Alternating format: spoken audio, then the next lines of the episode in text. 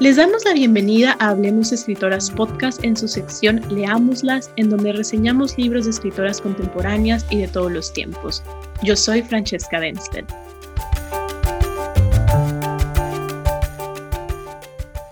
Los objetos voladores indican persistente movimiento continuo hacia laderas insospechadas por las propias extremidades del habitante, común entre la urbe, urbano desde la cita estadística el olvido del ser, desde el inicio mismo de su esencia.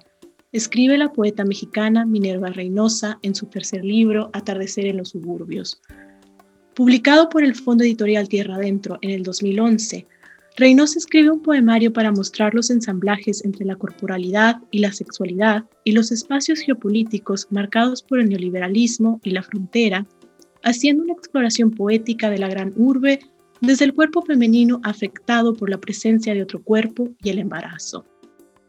Como suele ser común en su escritura, Reynosa dialoga con diferentes medios y teorías, por ejemplo, la música de Amy Winehouse o las ideas de Paul Preciado, y privilegia la sonoridad de sus versos a través de estrategias poéticas como el encabalgamiento o el jugar con la disposición gráfica del propio poema. Tres epígrafes acompañan el libro, un fragmento del poema Sobre Chuveiro Amar del poeta brasileño Carlos Drummond de Andrade, una cita de Monique Wittig y otra de Pablo Preciado. A diferencia de Drummond de Andrade, quien hace una exploración del amor como algo instintivo, Reynosa demuestra que en una época de consumo indiscriminado no hay nada fuera del campo social, es decir, lo personal es siempre político. Dice el yo lírico, yo pienso después de haberme venido sin erotismo en el confort tercermundista, yo lloro mi voz la emisión de los niños cantores de Viena, encerrados en el sótano sin ver luz, yo pienso, ruego, me arrodillo para besar mi suerte, no tener padre ni dictador, como esos ellos dentro aptos para el rapto, yo visualizo sopilotes mutantes, esperando que asesinatos, vejaciones, ahora nos gustaría el sillón, los labios, el porno, entonces nosotros ciudadanos menores, escondidas, ciudadanos millones en la mentira geopolítica, hacia la silla letal, el sudor, ni sopor, ni grito, periferias corporales. Flujo de conciencia o acumulación vertiginosa de imágenes sin sentido. En la cinta anterior, el erotismo está determinado por la geopolítica del neoliberalismo. La voz poética escribe desde los suburbios, en su cama, y además está embarazada. Reynosa privilegia sentimientos como la pasividad, el fracaso, y la impotencia para repensar la corporalidad y el deseo femenino dentro de las dinámicas de la frontera y la economía del capitalismo gore, como diría la teórica transfeminista Sayak Valencia. Dicho de otra manera, Reynosa está interesada en qué pasa con la sexualidad o la maternidad cuando el cuerpo mercancía ya no es capaz de autogestionar su propia autonomía. Al leer los poemas surge la pregunta de si el lenguaje es un espacio desestabilizador o más bien un mecanismo de represión que condiciona al cuerpo. Versos como el hijo, hija, transgender, su epístola mercantil, tanto artículo representa la limaña, o sexo, color, raza, bala, parecen sugerir que, incluso cuando el lenguaje pretende ser transgresor, en la época neoliberal tiende a la norma y al encasillamiento. Otro ejemplo, y como hilo conductor del poemario, la maternidad cobra importancia como un fenómeno que juega con los procesos de identificación y desidentificación. Por ejemplo, un UFO a veces funciona como un objeto no identificado en el cuerpo de la madre y otras veces es la nodriza que resguarda. Esa identificación, desidentificación, crea una desorientación afectiva que me parece que funciona para prevenir una lectura acrítica de la maternidad.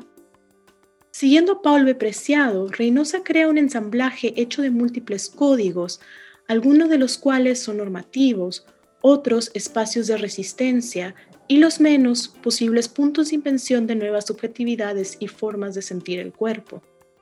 Sin embargo, el llorílico advierte, Scare of the middle place between light and nowhere, llevando al lector a cuestionarse cuál es ese espacio medio. La poeta escribe, yo aniquilada por el capitalismo, yo fuera ante el dolor de la pérdida económica, ante el otro roto del otro, Tris Pipilotti, Yo cantando no quiero caer enamorada, el mal, lo nativo, las joyas, los euros, la patria, el bronceado, la lista del mandado, el beso negro, la orinoterapia, la foto, la tropa, el límite, el no, el sí, el no ser, design, cualquier cosa. En este ejemplo, la yuxtaposición de palabras sin ninguna clase de conector, ni gramatical, ni lógico, manifiesta la ansiedad clase mediera del yo poético, quien termina por afectar también al lector. Ese between the light and nowhere produce ansiedad porque es el reconocimiento de que ese espacio intermedio, en palabras depreciado, está hecho de circulaciones entre distintos lugares que son al mismo tiempo centros de producción de discursos dominantes y periferias culturales. ¿Cómo pueden la poesía, la maternidad y el deseo ser herramientas críticas de lo social si operan simultáneamente como discursos dominantes y periféricos? La respuesta parece estar en el sentimiento de desorientación que produce atardecer en los suburbios y que invita al lector a ser críticos con el espacio que habitamos. Haciendo eco de las ideas de Julián Herbert en su libro Caníbal, Apuntes sobre Poesía Mexicana Reciente, la poesía social y militante en México es aquella que utiliza los discursos poéticos para ejercer una crítica social. Y cito, no a través de ideas o buenas intenciones, sino incorporando al cuerpo textual una serie de estrategias verbales, vocablos, símbolos, referentes, y agrego yo construcciones sintácticas, cuya materia poética es el combate al orden establecido. Fin de cita. Me gustaría concluir diciendo que Atardecer en los suburbios es un ejemplo de esta poesía sociopolítica que, desde una subjetividad transfeminista, desarticula el lenguaje para reelaborar ciertos discursos que se han normalizado como la maternidad y el erotismo femenino. Desde mi lectura, el poemario de Reynosa se puede ver en conversación con libros como Se llaman nebulosas de Marisela Guerrero, Caja Negra que se llame como a mí de Diana Garzas Islas, o Mamá es un animal negro que va de largo por las alcobas blancas de Esther M. García.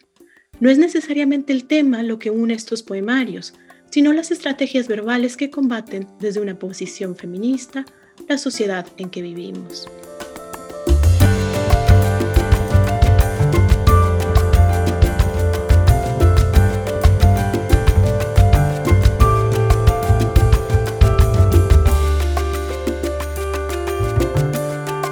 Se despide de ustedes Francesca Denstedt y el equipo de Hablemos Escritoras Podcast. Somos curadores literarios. Hasta la próxima.